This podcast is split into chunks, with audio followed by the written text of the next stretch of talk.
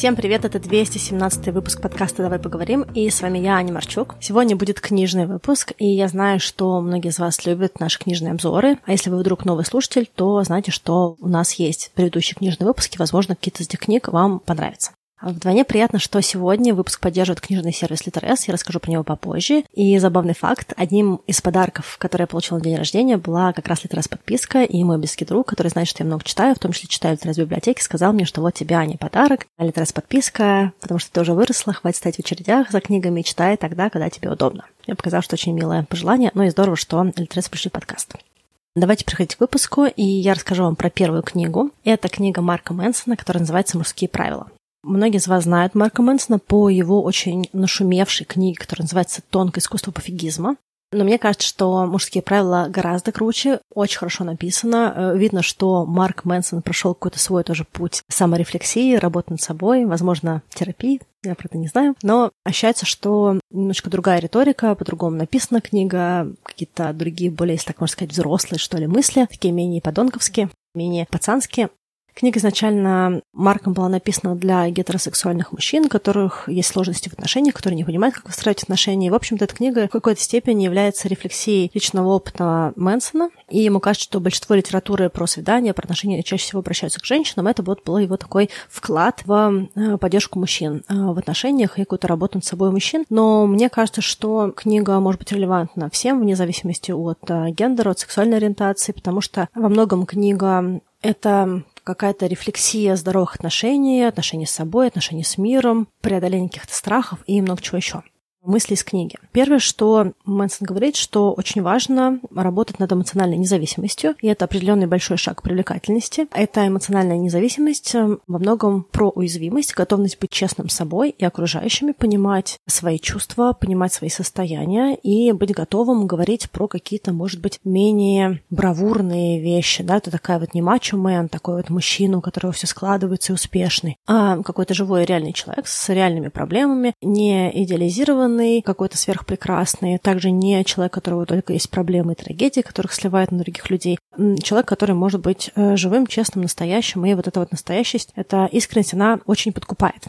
Людей можно в какой-то степени разделить на таких э, нарциссично самолюбующихся, таких, которым очень нравятся сами себе, которые ищут и в партнерах, и вообще в окружении аудиторию, которые хотят быть классными, рассказывать свои истории, и чтобы всеми восхищались, хлопали в ладошки. Другая категория в другом спектре — это люди зависимые, которые очень неуверены в себе, и в этой неуверенности они очень хотят найти человека, с этим человеком соединиться, и чтобы больше не пришлось никого искать. И, условно говоря, середина, да, человек, который хочет быть самим собой, хочет вести свой образ жизни, но при этом хочет знакомиться с людьми, быть интересным людям, быть с интересными людьми, и такая какая-то более здоровая коммуникация, люди, с которыми комфортнее общаться, которые, с одной стороны, не залипают, а с другой стороны, они являются какими-то холодными, отстраненными, которые думают только о себе.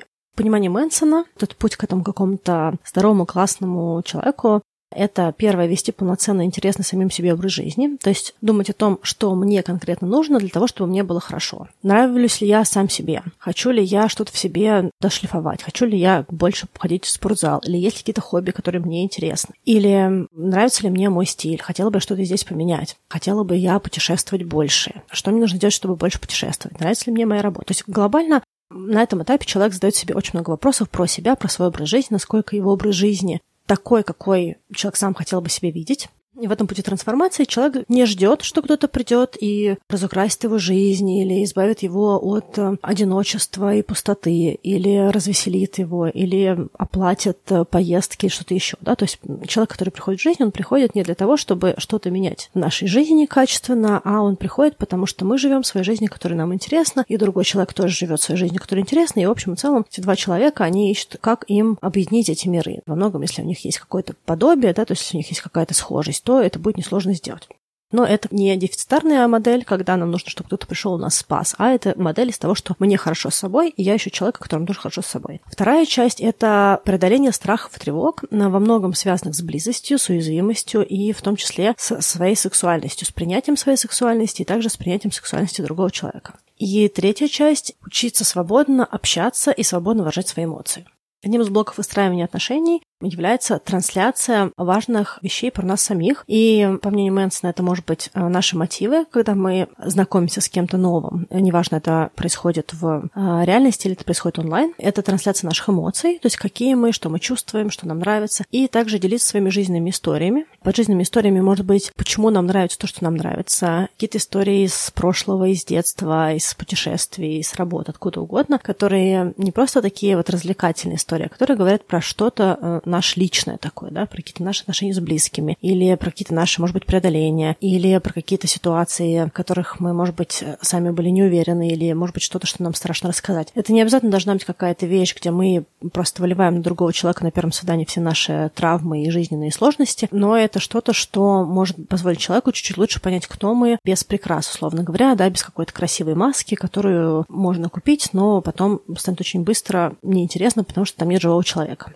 Если говорить про, допустим, какое-то свидание, то э, Мэнсон считает, что вне зависимости от пола, книга изначально написана для мужчин, но она, мне кажется, также подходит всем. Важно начинать с себя, проявлять инициативу, первому рассказывать про какие-то свои вещи, про какие-то свои уязвимости. И когда мы открываемся, другой человек чувствует себя комфортно открываться нам в ответ. И вот в этих вот взаимных откровениях, в этих взаимных историях трансляция эмоций открыта, происходит как раз эта близость между людьми, общение становится более глубоким, более близким, и желание общаться возрастает. Надо сказать, что такая же модель абсолютно классно работает в дружеских коммуникациях, в дружеских отношениях, и так люди становятся близкими друзьями не просто когда они вместе ходят в бар, а когда есть возможность рассказать про себя и послушать другого человека его личной истории. То есть, в общем целом, модель это она работает э, на разные категории отношений. Если говорить конкретно про э, свидание, когда нужно кому-то подойти в общем пространстве, даже про свидание, а про знакомство. Мэнсон считает, что лучше не стоять и не ждать очень долго и не выдумывать какие-то супер креативные заходы, потому что если очень долго стоять, то можно перегреться и чувствовать себя очень некомфортно в знакомстве и разговоре с другим человеком. А если что-то придумывать, может получиться, что мы можем не попасть в аудиторию, выглядеть нелепо, а в некоторых случаях еще и оскорбительно для других людей, в зависимости от того, как эта шутка или какая-то история из нас выйдет, да, потому что она может казаться супер смешной в нашей голове, но оказаться очень неудачной, как только она выйдет в свет. Поэтому он считает, что самая лучшая история — это просто подойти, каким-то образом а, рассказать про себя или какую-то тему поднять, да, если есть какая-то хотя бы а, небольшая вещь, с которой можно зацепиться. Если какое-то мероприятие, то можно узнать, почему ты на этом мероприятии, откуда ты кого-то знаешь, кто тебя пригласил. В общем, каким-то образом начать общение, естественно, не пытаясь из этого сделать комичный перформанс как только тема пошла, здорово не залипать на одной теме и расширять э, тематику общения, чтобы нащупать разные точки контакта с другим человеком, вообще понять, наш, не наш человек. Мэнсон очень много говорит про то, что люди очень сильно фиксируются на отказах. Отказы воспринимают очень лично, потому что кажется, что если человек с нами чем-то несовместим или ему мы стали неинтересны в какой-то момент истории, то что-то мы сделали не так, Мэнсон считает, что отказ — это очень здорово, потому что отказ — это знак несовместимости и хороший отсев неподходящих кандидатов. И не нужно вообще на эту тему вибрировать, переживать. Это просто возможность быстрее понять, э, с человеком сложится или не сложится. И если мы действительно входим в контакт не в какой-то нашей маске, а искренне рассказываем про себя, делимся своими переживаниями, рассказываем про то, кто мы есть, и другой человек нас не выбирает или на нас не западает, или ему не интересно продолжать общение, то значит, что такие, какие мы есть, мы человеку не подходим, неинтересны, и значит, не наши люди.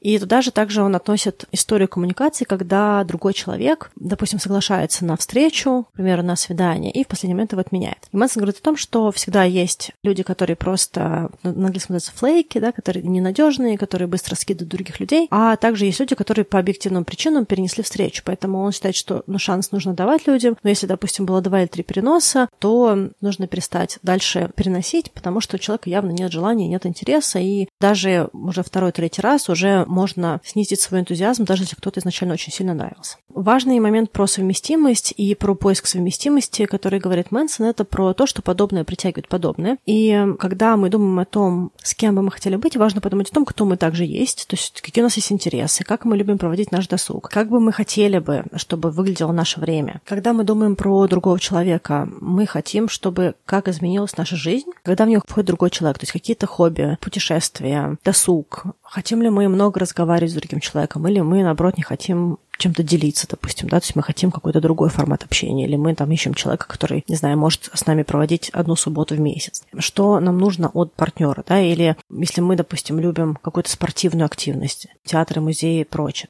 Понимание самих себя позволит найти более подходящего партнера. Искать партнера, ну или, допустим, если нет запроса на партнера и запрос, допустим, на окружение в целом, особенно людей, которые в эмиграции, да, то есть нужно подумать о том, где можно найти людей, которые хотят проводить досуг так, как мы хотим проводить досуг. Нет смысла идти в бар, если мы любим утренние активности, мы любим ходить в хайк, кататься на сапах, э, пикники, встаем в 6 утра, то есть нет смысла искать людей там, где люди чаще всего бывают за 11-12 ночи, которые, скорее всего, не проснутся в 6 6 утра, чтобы поехать на озеро кататься на сапах, да, очень хорошо нужно понимать, кого и для чего мы ищем. Если это онлайн а, формат знакомства, то здорово эти вещи тоже нащупывать. Понятно, что у нас у всех есть какие-то иногда идеалистичные представления о себе, и можно спросить человека, что ты делаешь, человек скажет, что он играет в футбол, а оказывается, футбол он играл один раз, три года назад. Но это то, что не всегда можно сразу понять, но хотя бы понимание того, что человек про себя говорит, уже позволит откалиброваться немножечко на тему, есть ли какие-то точки соприкосновения. Вы утренний человек или ночной человек? Вы любите активный образ жизни или вы любите дома с фильмом сериалом и вообще не хотите никуда идти, а мысль о том, чтобы уехать куда-то и идти три часа в гору, вообще вас вызывает ужас. В общем, нужно понимать себя, нужно понимать другого человека и проводить время, искать людей там, где мы проводим время. Важный момент, про который Мэнсон также говорит, это социальный какой-то капитал или социальный статус. Под ним он подразумевает восприятие нас в пространстве. Как только мы сузили демографию до совместимого с нами уровня, и под совместимым уровнем все то, что я сказала выше, про подобность, про то, чтобы выбирать людей, которые тропны нам, после этого нужно понять, что, допустим, когда мы общаемся в компании друзей, есть какая-то уже накопленная история про нас, есть уже какой-то вот этот вот социальный капитал, социальный статус. Или в работе, да, люди нас знают. А когда мы приходим в новое место, в новое пространство, наш социальный капитал капитал равен нулю. Его нужно наращивать, нужно формировать в новом окружении знания о нас, делиться историями про нас, делиться нашими какими-то также эмоциональными переживаниями, нашим опытом, какими-то нашими целями, мотивами, чего мы хотим от жизни, от себя и прочее. И постепенно, горизонтально расширять эти социальные связи в этой нашей узкой, нужной нам демографии. Да, то есть тех людей, которые с нами совместимы, с которыми нам интересно, с которыми мы хотели бы проводить наш досуг, наше время, ну или, если мы ищем отношения, то настраивать отношения поиск вот этих вот подобных людей еще связан с тем, как мы видим мир и как мы видим людей других, какие убеждения у нас есть про других людей. И здорово посидеть и подумать о том, какие слова, какие фразы мы говорим. Допустим, про людей, с которыми мы пытаемся выстроить отношения. Допустим, мы девушки, которые хотят найти партнера мужчин. Если, если есть какое-то ощущение, что все мужчины, к примеру, не знаю, безответственные или инфантильные, или что все мужчины эгоисты, да, то есть есть какой-то набор негативного фона, то есть вероятность, что именно такие э, мужчины будут окружать. И не всегда это даже про плохие какие-то вещи, да, то есть можно, в принципе, говорить о том, что, ну, наверное, нельзя познакомиться ни с кем онлайн. Все эти убеждения, они будут притягивать то, что мы говорим, и подтверждать снова и снова наш опыт. Мэнсон в книге говорит, что когда он идет консультации с мужчинами, он говорит им такую фразу. Единственное, что есть общего у женщин, с которыми вы встречаетесь, это вы. То, что говорит Мэнсон, что личные убеждения чуть ли не сильнее многих других вещей влияют на отношения и на окружение. Поэтому, если нужно что-то поменять одно, то можно как минимум начать с этих убеждений и формировать те убеждения, которые мы хотели бы. Да? То есть какого мы хотели бы получить партнера, какого мы хотели получить бы друга, подругу, как нам бы хотелось, чтобы выглядел тот человек, который будет с нами рядом. И пытаться формировать убеждение, что эти люди существуют, которых мы хотим видеть рядом с нами. В общем, книжка интересная. Если вам понравилось то, что я сказала, почитать книжка много часов, аудиокнига, и все в подкасте не рассказать. Вообще, есть ощущение, что книжка больше про поиск себя, про выстраивание отношений с собой в первую очередь, и также с другими людьми, с какой-то точки наполненности, когда мы сами себя наполняем, и мы ищем людей, которые тоже наполнены. Также книжка по работе над уверенностью в себе, снижением каких-то социальных барьеров в коммуникации, снижению зависимости от чужого мнения или от поведения с нами других людей. И, в принципе, мне кажется, может быть полезно и тем, кто сейчас в отношениях, и тех, кто ищет отношения, и, в общем, целом, те, кто даже не хочет никаких сейчас отношений, просто хочет какие-то вещи в себе прокачать. Эта книжка, кстати, есть в Litres подписке, так же, как и следующая. Пару слов про Litres подписку. Это сервис внутри приложения Litres, так что если оно у вас уже стоит, то вам не нужно ничего дополнительного устанавливать. Подписка на книги работает так же, как и музыкальные сервисы, то есть вы платите определенную сумму и за нее получаете неограниченный доступ к огромному каталогу цифровых книг, подкастов, лекций и аудиоспектаклей. И есть подписка на месяц, на 3, 6 и год. Получается выгоднее, чем покупка одной книги, особенно нон-фикшн. И плюс также можно читать много книг за фиксированную сумму и легко скидывать те книги, которые не понравились, не жалея, что за них уже заплатили. А, Еще одна интересная функция – это синхронизация электронной и аудиоверсии книги. Например, если во время прослушивания захочется какой-то абзац или мысль сохранить, то можно нажать на стрелочку в верхнем левом углу и потом на кнопку «Переход к текстовой версии». Приложение спросит, хочу ли я синхронизировать книгу, и откроет ее на том же месте, саму по себе текстовую книгу. Может быть удобно тем, кто в дороге или на прогулке, к примеру, хочет слушать, а дома любит читать глазами. Обычно подписка стоит 399 рублей в месяц, что иногда дешевле, чем купленная книга. Но активировав на сайте промокод «Поговорим один» английскими буквами, без пробелов, вы сможете получить первый месяц Литрес подписки за 1 рубль. Сейчас доступно почти 200 тысяч книг, и регулярно появляются новые, в том числе бестселлеры, эксклюзивы, новинки и прочее. Я еще посмотрела то, что я недавно читала, и то, что у меня в очереди на прослушивание, и очень многие книги есть в подписке. Я оставлю промокод и ссылку в описании, там больше деталей. Следующая книга чем-то пересекается с книгой Марка Мэнсона. Это книжка Роберта Гловера, которая называется «Хватит быть славным парнем». В какой-то степени эта книга даже немножко предварительная работа на тему, о чем пишет Мэнсон. Мне кажется, что также она подходит для всех людей и в отношениях, и не в отношениях. Те, кто выстраивает романтические отношения, дружеские, рабочие, любые другие, но опять-таки вне зависимости от гендера и прочее. Книга написана была изначально для мужчин, для славного парня. Да, но мне кажется, что она всем актуальна. Лично мне она была супер актуальна, и я поняла, что есть какие-то вещи, которые мне мешают. Я даже вела какие-то вещи в работу. В книжке вообще есть около 60 упражнений. Некоторые супер простые упражнения, например, найти в своем окружении трех человек, заслуживающих доверия, а некоторые психологические или на подумать, к примеру, если бы вас не беспокоило, как о вас думают другие люди, как бы изменилась ваша жизнь. Некоторые упражнения более длинные, требуют какой-то определенной работы, а некоторые упражнения требуют действий, да, такая полевая работа, которую нужно делать ежедневно с какими-то людьми, меняя стили коммуникации.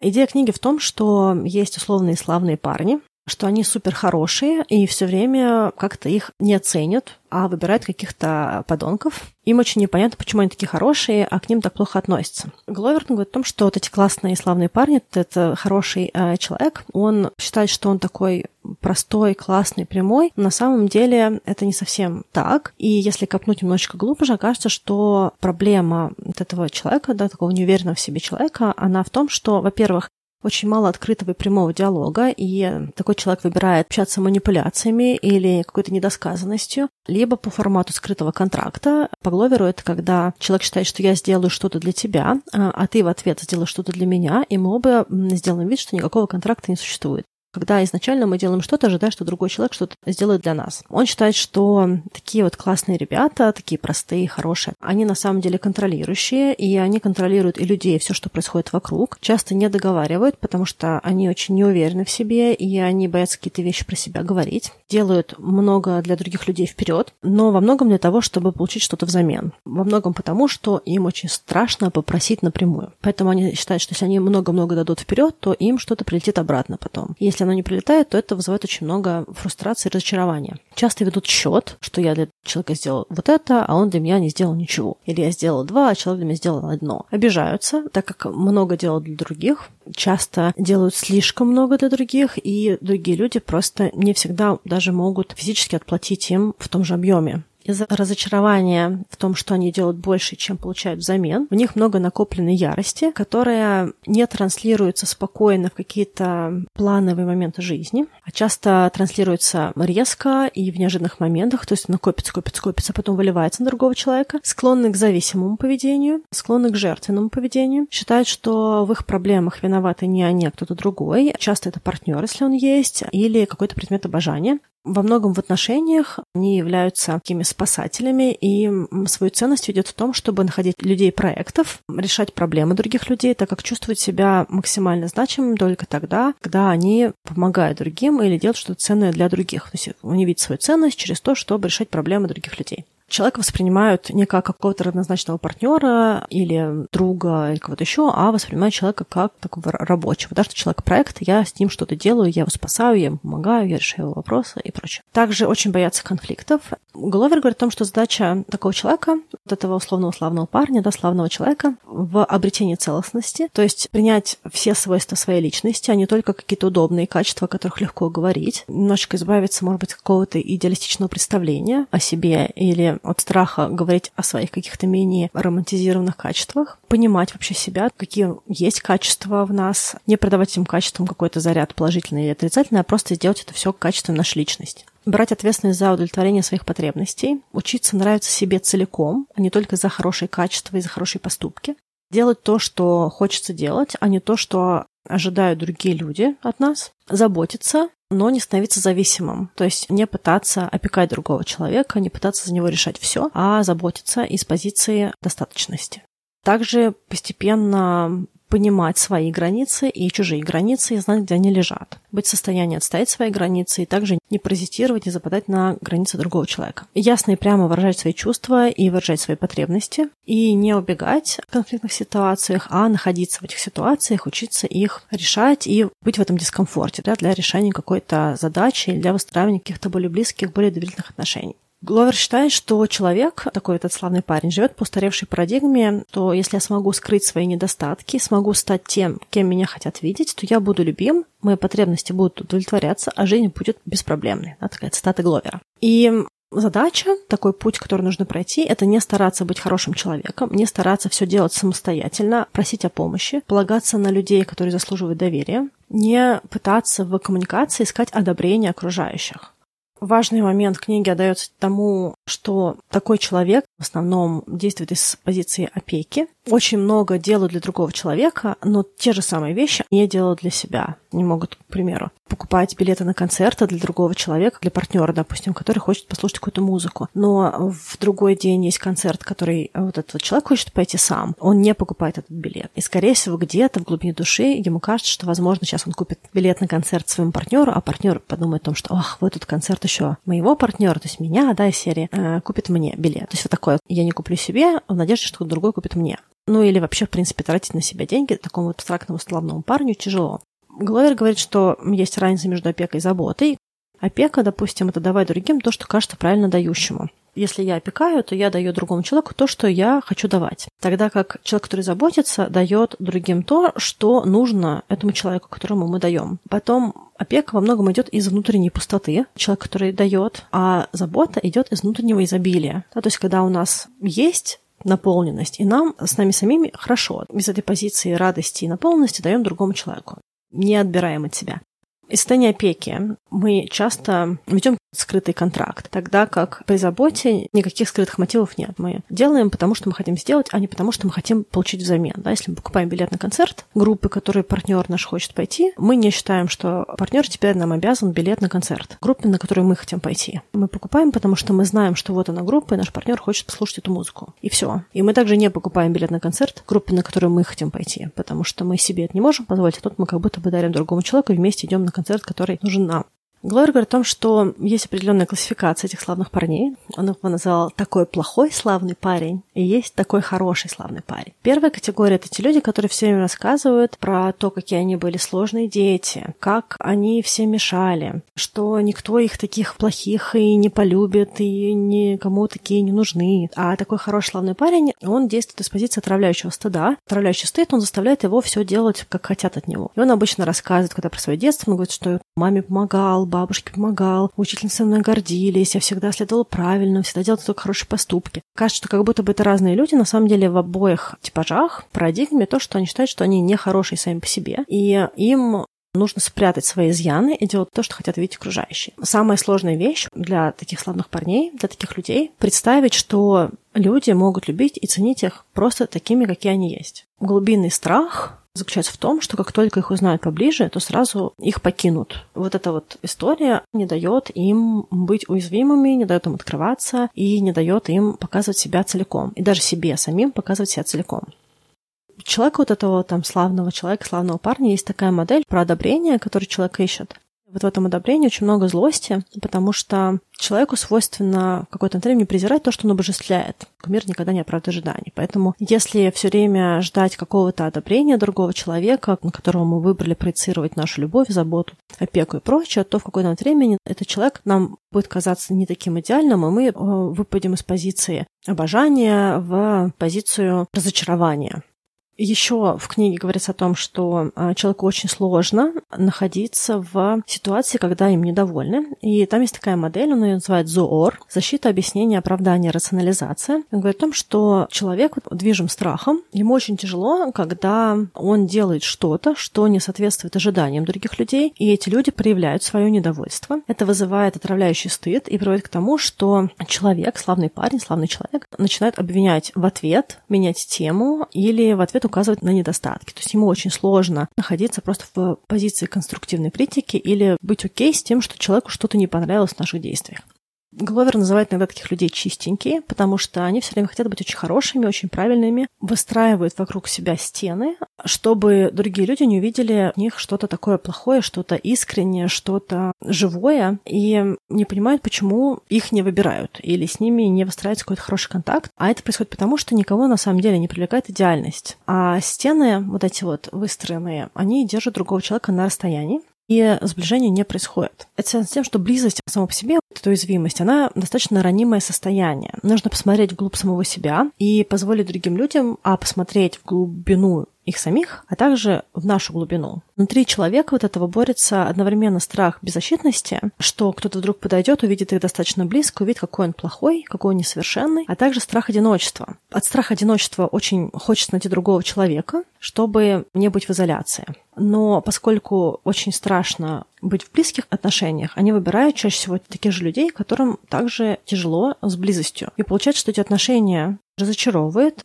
и защищают одновременно страх разоблачения. Поэтому вот этой модели партнерской часто бывает такое, что, несмотря на то, что у человека есть партнер или партнерша, отношения эти не очень наполняющие, люди друг для друга, скорее всего, проекты, либо доноры, отношения, скорее всего, достаточно не близкие, может быть, даже наименее близкие кто себя узнает в этой истории. Очень важно работать над самоодобрением, потому что, во-первых, самоодобрение улучшает отношения с другими людьми, а также очень много высвобождает энергии. Самоодобрение как альтернатива поиска одобрения извне.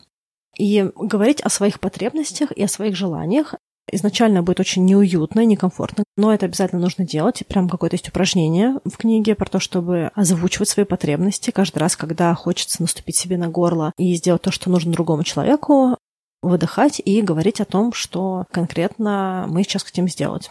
Очень важно делать свои потребности приоритетными. Ставить свои выгоды на первое место. Людям кажется, это очень эгоистичная позиция. На самом деле, это, по мнению Гловера, не совсем так. Потому что если ставить себя на первое место, то, во-первых, человек, славный парень, получает желаемое. Потом он в состоянии из позиции наполненности проявлять разумную щедрость, а не просто задавливать человека своей заботой или опекой. И давать людям то, что им действительно нужно. Когда мы получаем то, что мы хотим, когда мы себя ставим на первое место, мы транслируем свои потребности, эти потребности начинают закрываться, и нам гораздо проще давать другим людям без ожидания, что нам тоже должны дать, потому что мы сейчас дали, и без разочарования, потому что мы получили то, что мы хотели. Нет ощущения, что мы в скрытом договоре, мы в открытом договоре. Мы сказали то, что нам нужно, другой человек нам это дает. Это также позволит быть менее зависимыми в отношениях. Ну и как следствие, человек будет более привлекательным для других людей, потому что коммуникация с ним будет более понятная, более стабильная, менее удушающая, если человек заваливает своей заботой и вниманием, менее напрягающая, если человек не говорит, не делится, а потом срывается, допустим. Поэтому все выигрывают от этой прозрачности, не только сам вот этот вот славный парень, славный человек. И очень важно формировать модель, что мир — это изобильное место, в нем есть достаточно всего, можно идти за своими потребностями. Если вы чувствуете, что вы часто попадаете в позицию такого славного парня, то есть вам кажется, что есть какая-то несправедливость, что ваши потребности не реализуются, что другие люди только получают и не дают вам, или что вас не выбирают регулярно. Очень сложно где-то говорить про свои не самые лучшие качества и просто говорить про какие-то свои хорошие вещи, но очень сложно говорить про какие-то проблемы или просить о помощи, или подсвечивать что-то, может быть, не такое идеальное, или есть какой-то стыд или страх рассказать про что-то, что было в прошлом, потому что кажется, что что если человек про это узнает, он обязательно отвернется, да, то есть если что-то из этого вам отзывается, возможно, эта книга будет вам также полезна, она очень легко читается, в ней нет никакой надменности, мне кажется, что она написанная понятным языком, с кучей маленьких упражнений, которые можно делать, можно не делать, можно просто ее прослушать хотя бы для самоощущения, вообще понимания того, что можно делать, что можно для себя взять, хотя бы какую-то пару вещей. Я однозначно после этой книги стала гораздо больше говорить людям каких-то вещей, которые мне по какой-то моей субъективной истории кажутся не привлекательными про меня, да, то есть какие-то вещи, которые, может быть, мне где-то стыдно рассказать, или мне страшно, что вдруг меня как-то осудят. Когда я начала это делать, я поняла, что никто меня не осуждает, что, в общем, целом большинство людей достаточно комфортно, адекватно реагируют на какие-то мои вещи. И даже в некоторых случаях какие-то вещи, которые я рассказываю, они позволяют другому человеку открываться и рассказывать про себя какие-то вещи, которые мне было очень интересно послушать, про другого человека узнать. Возможно, если бы я не поделилась чем-то про себя менее привлекательным, то другой человек мог бы тоже не открыться. Я часто это делала в дружбе, мне гораздо сложнее это делать на свиданиях, но я вижу, что даже на свиданиях это супер классно работает в плане сближения, каких-то более интересных разговоров и каких-то более доверительных контактов. Третья книга совсем другая, не похожая ни на Мэнсона, ни на Гловера. Это книга Эриха Фрома. Книга называется «Бегство от свободы». Она не про политику, она не про экономику. Он рассказывает какую-то историческую трансформацию общества и как в этой трансформации выглядела свобода личности. Во многом хорошая философская книга про понимание мотивов поведения людей, взаимодействие с миром, как во всем этом человек может ощущать себя свободным и что такое свобода в современном обществе Фром начинает с того, что когда-то мир был очень простым в плане того, что он был абсолютно предсказуем. Если ты родился в семье сапожника, то ты, скорее всего, будешь сапожником. А если ты земледелец, то ты будешь также земледельцем, и твой сын будет земледельцем, и вся твоя семья, она будет земледельцами. Это очень простая модель, и свобода здесь в том, что абсолютно не загружается мозг лишними вопросами, а кто я, что я, не заставляет человека выбирать, очень понятная иерархия. Отец знает лучше сына, царь знает лучше простолюдина, царь — это наместник Бога на земле, ну или Бог знает лучше, чем кто-либо. В общем, есть какое-то понимание иерархичного процесса, и в этой вот свободе есть безопасность, есть близость с семьей, есть близость с коммуной, с обществом, где человек живет. Потом дальше приходит новый этап для общества, и появляется индивид. Его свобода сильно трансформируется, потому что теперь он уже может выбирать и может думать, что бы он хотел для себя делать, какую он будет выбирать для себя профессию. Если он не хочет жить там, где он живет, он может попробовать перебраться в какую-то соседнюю деревню или в какой-нибудь городок. И, в общем и целом, в зависимости от того, в каком он социальном слое общества растет, у него больше или меньше возможностей. Но так или иначе, у него появляется уже какой-то выбор, вне зависимости от социального класса. Но вместе с этим выбором приходит еще один момент. Появляется одиночество и тревога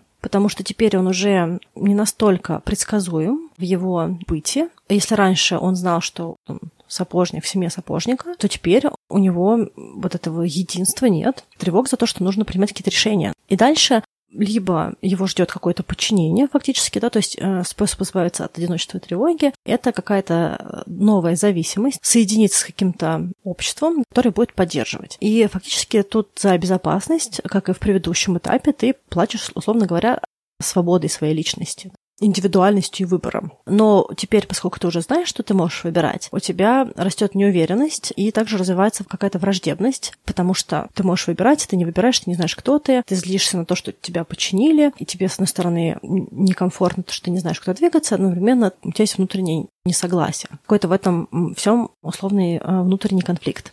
Либо альтернатива — это внутренняя свобода, то, что называет from спонтанная активность или путь спонтанных связей с людьми и природой. Он считает, что ее можно получить через творческий труд и через любовь, когда человек может свободно постигать мир, его развитие ничем не ограничено, создается благоприятная почва для изучения. Еще одним способом трансляции свободы в этом же периоде, чуть-чуть позже, является свобода через славу Это какой-то аналог древнеегипетских пирамид и прочее. Вообще, в принципе, чего-то, что такое вот увековечено. И когда человек не чувствует, что он может чувствовать себя свободно через отношения с людьми и любовь, и когда у него нет какого-то понимания смысла своей жизни, своей реализации, он находит ее через потребность в славе, потребность в принятии, которые живут в тот же период. Также ему кажется, что если он себя увековечит, он избавится от сомнений и перейдет из физической плоскости в какую-то такую бессмертную и нерушимую.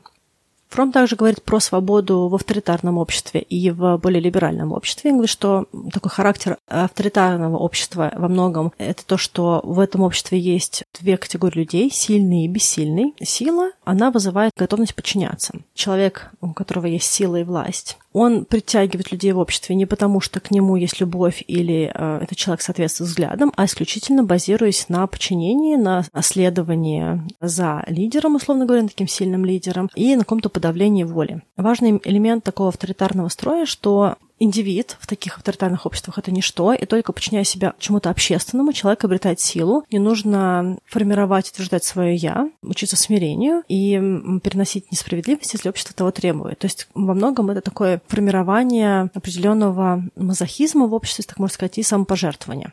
Либеральное общество, по мнению Фрома, по-другому немножко действует. В либеральных обществах присутствует, условно говоря, иллюзия индивидуальности. Власть не так гнетет людей, но в этом обществе разрешается только такая индивидуальность, которая этим самым обществом одобряется. Поэтому ощущение свободы достигается через конформизм и в какой-то степени вымывая самостоятельное мышление. Получается, что в этом обществе часто строится обучение, допустим, в школах не на том, чтобы учить детей думать самостоятельно, а на том, чтобы они запоминали факты и как к этим фактам правильно относиться желания э, во многом в этом обществе являются наносными, то есть транслируемыми извне, и э, основные ценности строятся обычно на приобретении какого-то статуса, покупке вещей и каких-то других материальных благ. И люди считают, что они бегут за своими желаниями и потребностями, но человек живет в иллюзии, что он знает, что он хочет, он тратит много сил на достижение того, что ему кажется ему нужно. Он очень боится остановиться и задать самому себе вопрос, действительно ли это мои подлинные цели, мои подлинные желания, потому что он очень боится, что от этих мыслей у него будет очень много тревоги, и также ему придется принять какую-то ответственность за то, что он понял, что ему на самом деле хочется, но он туда никогда не пойдет. Ему нужно будет принять, что у него внутри не хватает ресурса или не хватает каких-то сил для того, чтобы идти наперекор чему-то, что транслируется как основные ценности общества, так можно сказать. И Фрома даже такая цитата, он говорит о том, что власть церкви сменилась властью государства, власть государства а властью совести, а потом анонимной властью здравого смысла и общественного мнения, что привело к конформизации. Это позволяет индивиду сохранять неосознанность его неуверенности, и все это приводит к его бессилию. Человек знает, каких мыслей и чувств ждут у него окружающие, поэтому он действует в соответствии с этими ожиданиями и утрачивает вместе с этим свое «я». А утрата своего «я» вызывает глубокие сомнения в собственной личности, тем самым еще сильнее усиливает потребность в приспособлении. Так или иначе, Фром говорит о том, что в том и другом обществе теряется подлинная индивидуальность. Он говорит о том, что если люди осознают, что они не хотят следовать правилам общества, не хотят подстраиваться под силу, а хотят идти к своим собственным реализациям, то это достаточно сложное переосмысление, потому что человек, как только он не соответствует тому, что от него ждут, он становится одиноким и изолированным, и в какой-то степени, может быть, не приспособленным к потребностям, ожиданиям общества. И тогда случаются две вещи. Может случиться позитивная трансформация, это то, что вот Фром говорил в самом начале, что через любовь и труд человек ищет способы контактировать с людьми своими, которые имеют те же ценности, в этом потоке он может быть неограничен в своих проявлениях, как чувственных, так и эмоциональных, интеллектуальных. И это все происходит, не отказывая себе в своей независимости. То есть человек фактически выбирает свой путь, который в какой-то степени не тот путь, который транслирует общество, но при этом за счет того, что он приспособлен к чему-либо, то есть он какой-то выбрал для себя сферу деятельности, свое какое-то творчество, свое изучение, какой-то свой процесс осознания мира, и он также через какую-то любовь контактирует с другими похожими людьми на каком-то эмоциональном, чувственном или интеллектуальном уровне, он эту свободу свою получает. И есть также второй способ, э, регрессивный. Это бегство от себя отказ от свободы, чтобы не испытывать одиночество. Тогда человек в какой-то степени разрывается между личностью и окружающим миром, и для того, чтобы себя так плохо не чувствовать, он этот разрыв сокращает за счет того, что он подавляет свои истинные желания. Да, фактически он подчиняется тому, что транслируется. Много Фром говорит про уникальность мыслей и уникальность жизни. И он говорит о том, что уникальность мысли — это что-то, что очень часто отсутствует в современном обществе. Человек потребляет очень много разной информации из каких-то значимых для него источников, а потом он произносит эти мысли как свои собственные. Но они индуцированы извне и не прошли процесс осознавания, анализа, синтеза. Но человек очень сильно держится за мысли, что это его собственные приобретения, да, свои собственные мысли. Человеку очень некомфортно думать про самого себя, что он повторяет что-то, поэтому если спросить, почему ты думаешь именно так, то он включит рационализацию и попытается обосновать, почему он мог бы так подумать. Фром это называет псевдомышлением, потому что человек не пришел к этой мысли самостоятельно, а лишь усвоил мнение какого-то своего авторитета. И альтернатива этому псевдомышлению — это умение думать самостоятельно, то есть процесс создания каких-то уникальных мыслей. А Фром говорит, что уникальная мысль, она не потому, что еще никто другой до нее не додумался, а потому что эту мысль человек сформировал сам через процесс его собственных размышлений и рефлексий. И Фром говорит о том, что уникальная мысль, которая, может быть, даже не будет являться правильной, она гораздо ценнее, чем какая-то, может быть, правильная мысль, но не уникальная, потому что в ситуации с уникальной мыслью человек проходит свой процесс осознания, свой процесс постигания мира, и у него, в принципе, есть навык постигания этого мира. Тогда как человек, который повторяет, он во многом проживает немножко не свою действительность, потому что он не прошел внутренний процесс познавания себя и познавания мира. И основная задача свободы, по мнению Фрома, это стимуляция мышления, поддерживание любопытства и какого-то стремления изучать мир, проходить свой путь изучать мир не через факты или заучивание какой-то информации, не через давление или снисхождение, а через познавание самого себя, он также говорит про спонтанность, что такое спонтанный процесс постигания свободы. В общем, если вам интересно, то почитайте. Я обожаю Фрома. Мне очень нравилась его книжка «Искусство любить». Также мне очень нравилась его книжка «Иметь или быть». В общем, а, Фром очень классный.